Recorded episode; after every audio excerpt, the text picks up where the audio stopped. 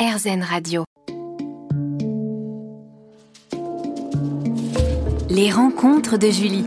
Mon invité aujourd'hui est Kevin Razi. Kevin, la scène et les vidéos, c'est complémentaire? Aujourd'hui, ça l'est totalement. Mhm. C'est totalement complémentaire. On le voit avec des, des humoristes comme Redouane Bougueraba, comme euh, Maxime Gasteuil euh, ou Inès Reg. Ils ont vraiment euh, tous rempli leur salle grâce euh, grâce à la aux vidéos et pas du tout grâce à la télé. Enfin, c'est un plus quoi la télé, Oui. mais aujourd'hui, on se rend compte qu'on peut bypasser euh, la télé, les médias traditionnels avec des vidéos sur les réseaux pour remplir sa salle et tous les humoristes l'ont compris. Donc maintenant, tout le monde y va de sa petite vidéo quoi. Et tu l'as compris très tôt. Lorsque pas beaucoup de Ouais. personnes l'avaient compris à l'époque. Ce que tu Ah, nous disais ouais. tout à l'heure. Ouais, c'est vrai, Ouais. été un peu avant-gardiste. hein, Avant-gardiste. Et fin 2010, euh, vous créez avec Tariq Sedak votre propre société de production Barney Gold. Mhm. Euh, puis tu es l'auteur d'une parodie antillaise de la série à succès Bref, Mhm. intitulée Bref, Ouais. avec plus de 2 millions de vues. Et tu es invité sur le dernier épisode de Bref, diffusé le 12 juillet 2012, pour y interpréter ce même personnage antillais. Est-ce facile d'écrire une parodie? Euh, moi, j'avoue que j'adore ça parce que là, tu vois, on, on reconnecte avec euh, mon enfance. Euh, Comme j'ai grandi avec les inconnus, Oui. j'ai toujours aimé euh, cet exercice-là, qui est de moins en moins euh, populaire, mais pour autant, euh, j'ai toujours aimé. Et là, c'est vraiment venu d'un truc tout bête. Je discutais avec Elodie Legal, qui était mon autre associé avec Tariq Sedak. Et à un moment, dans une discussion qu'on avait euh, par un chat, je sais plus c'était lequel, c'était peut-être même euh, le chat de MSN ou un truc qui date. elle m'a dit, euh, elle me parlait d'un truc et elle me dit enfin Bouef. Et elle a écrit Bouef avec un W. Et là, je suis parti dans un délire. Eh, imagine, machin. hein. L'étincelle Ouais, voilà, c'est ça. Et c'est vraiment parti comme ça. Et, et- et on pensait pas que ça allait marcher à ce moment-là, à ce moment. D'accord. Et qu'est-ce qui t'inspire au quotidien? Bah là, je crois que ce qui m'inspire, ouais, en, en vérité tout, mais mais je pense que ce qui me plaît le plus, euh, c'est ce qui va passer dans les médias, euh, les parfois les débats qu'il peut y avoir euh, sur les euh, sur les chaînes d'information continue ou autres. Euh, ça peut m'inspirer parce qu'au final, aujourd'hui, c'est vrai que la politique, etc., se met en, en scène et récupérée sur les réseaux sociaux, et donc on, Mhm. même si on suit pas la politique, on apprend, enfin, on tombe toujours sur quelque chose. Oui. Donc c'est vrai que parfois, bah, c'est ce qui m'inspire le plus, je pense, de voir des, des, des choses comme ça qui sont un peu, un peu drôles, parfois pas, mais, mais c'est ce qui m'inspire le plus. D'accord. Et dans quelle ambiance écris-tu? Bah là, euh, c'est vrai que je suis plutôt dans. euh, moi, j'habite euh, en banlieue euh, un peu excentrée, donc euh, il n'y a pas de bruit et je crois que j'aime beaucoup ça. Euh, j'ai du mal à, à- j'ai du mal à me concentrer s'il y a trop trop de bruit. Et il faut que le bruit vienne de moi, en gros. Dans ta bulle voilà, c'est ça. Faut, faut que je sois le seul à faire du bruit dans la pièce et, et là, j'arrive à, à être dans une bonne ambiance. D'accord. Et tu coécris avec Tariq Sedak la plupart des sketchs des Lascarguet pour l'émission On ne demande qu'à en rire Mhm. sur France 2. Tu fais tes débuts dans On ne demande qu'à en rire au Moulin Rouge, ce qui te fait connaître du grand public. Est-ce que tu peux nous en parler? C'était une très belle expérience parce que ça m'a permis de gagner des années. Mhm. Euh, T'es dans une émission quotidienne euh, qui réunissait à l'époque 2 millions de téléspectateurs sur France 2. C'est un truc de dingue, mais Oui. c'est la plus stressante pour un humoriste.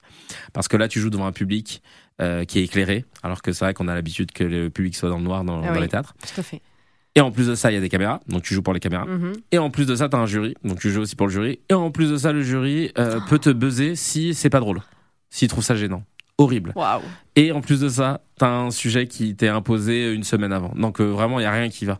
Et, et, et pour autant, ça a été formateur et ça a permis à plein de gens, bah, dont moi, mais il y a eu aussi euh, Silla, Artus, euh, Mhm. euh, Farik, tout un tas d'humoristes qui sont passés par là, Nicole Ferroni aussi. Donc euh, non, c'était une très belle expérience au final. Et en parlant d'expérience, à partir du 1er juillet 2012, tu fais partie de la nouvelle saison du Jamel Comedy Club. Le samedi 9 février 2013, tu remportes le quatrième prime time de On ne demande qu'à en rire et tu fais donc partie des 10 humoristes jouant au Casino de Paris en juin 2013. Ça fait quoi de faire partie du Jamel Comedy Club?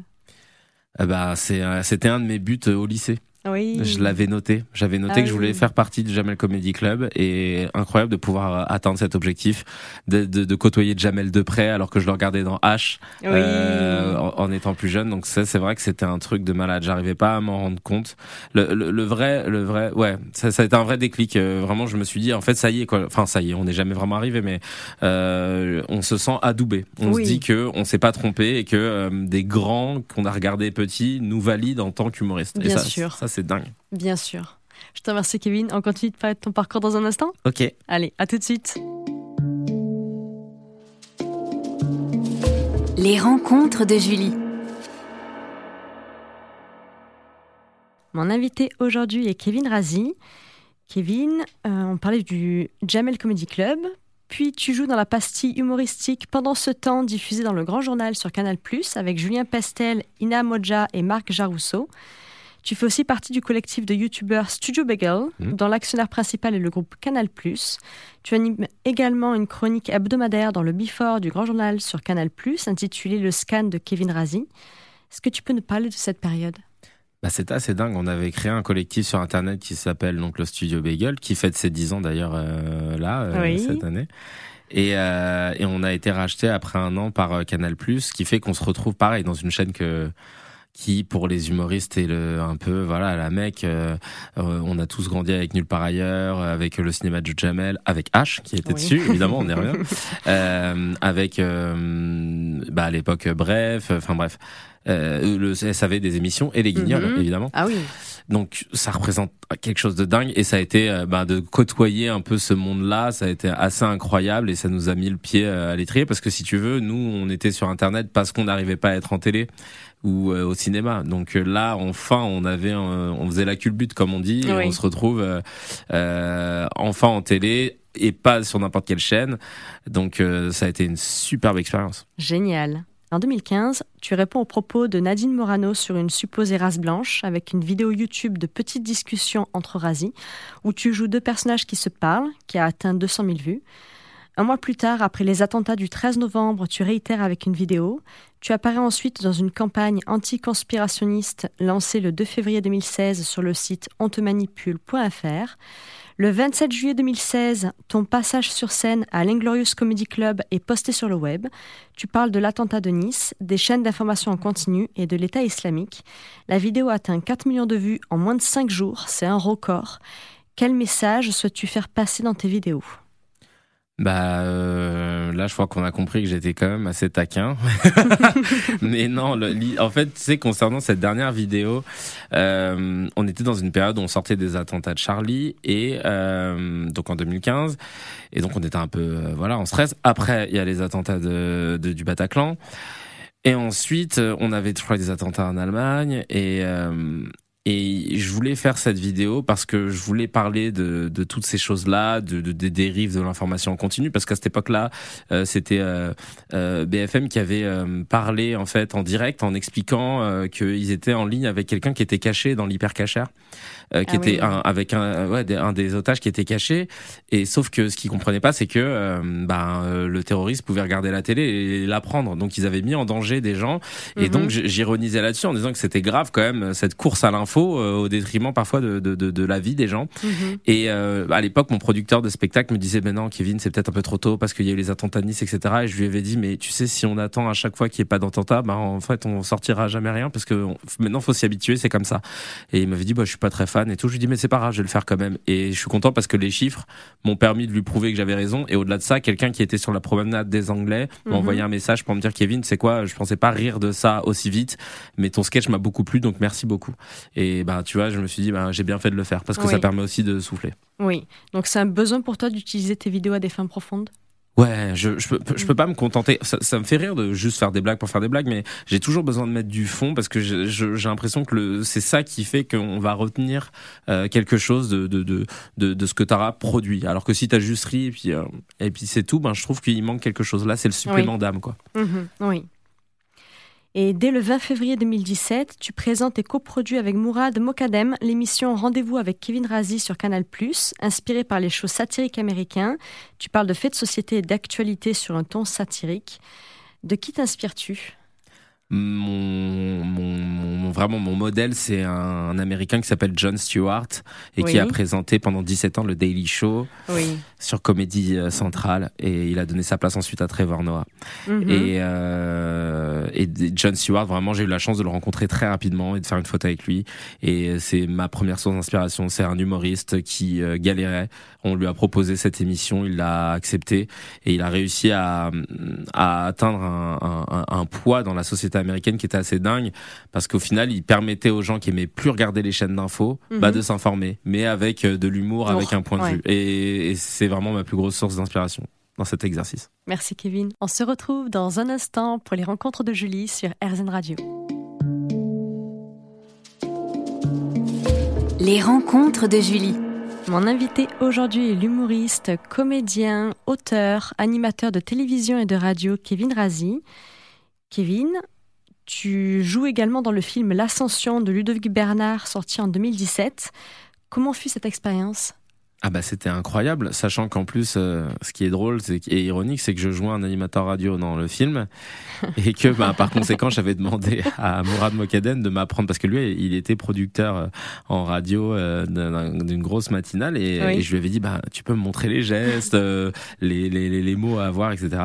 Et ça a été une superbe expérience. C'est le seul film dans lequel j'ai joué parce que j'ai jamais voulu rejouer après dans les films qu'on m'avait proposés. D'accord. mais là, pour le coup, j'avais eu un réel coup de cœur sur le scénario et Et, c'était assez incroyable. Mais je pense que Ahmed Silla a vécu plus de choses parce que lui, il a dû vraiment partir. Euh, euh ben, il était, euh, il a monté. Il, alors, il a pas tout monté, il a pas fait les, non plus l'ascension, mais il est quand même parti là-bas.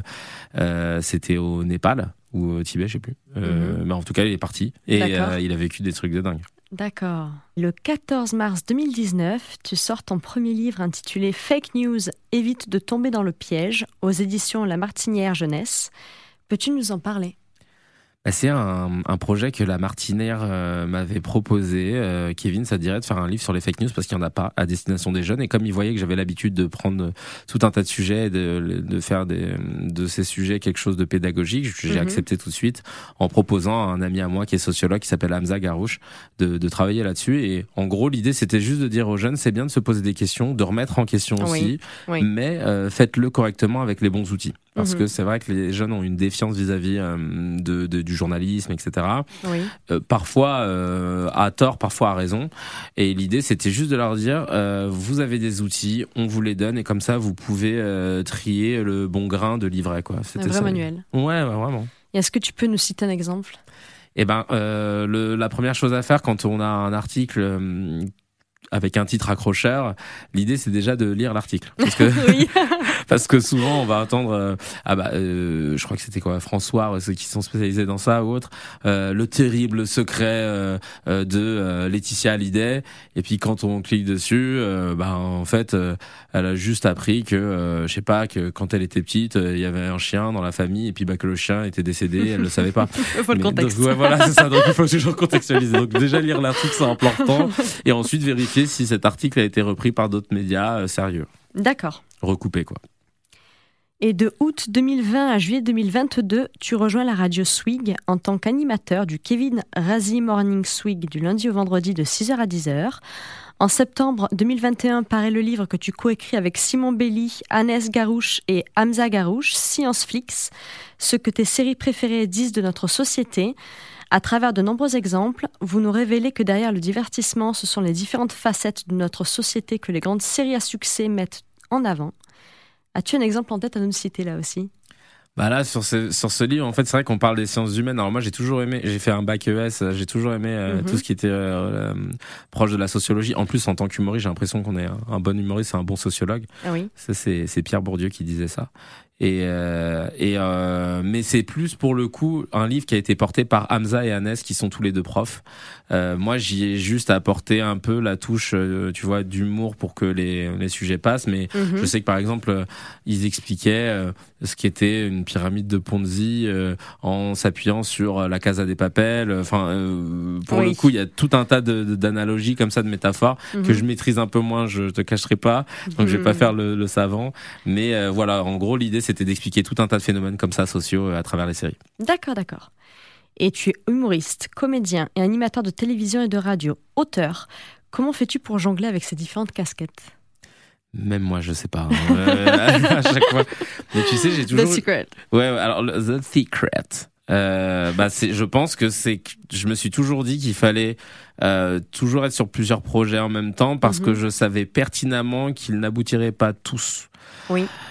Et après, je suis tombé à des moments de ma vie où parfois tous les projets aboutissaient. Donc, euh, je me retrouve à faire euh, tout en même temps. Mon secret, c'est de super bien gérer mon Google Calendar sur mon portable Oui. et d'avoir vraiment mais tout noté. euh, je note tout, tout, tout ce que je dois faire, même parfois si c'est juste, par exemple, ce matin, c'était déposer, envoyer un courrier recommandé à la poste. Et ben, je vais le noter et, et ça me permet vraiment d'optimiser mon temps à Une to-do list à Une fond. vraie to-do list à fond. to-do list. Merci Kevin. Merci à tout de suite sur Amazon Radio.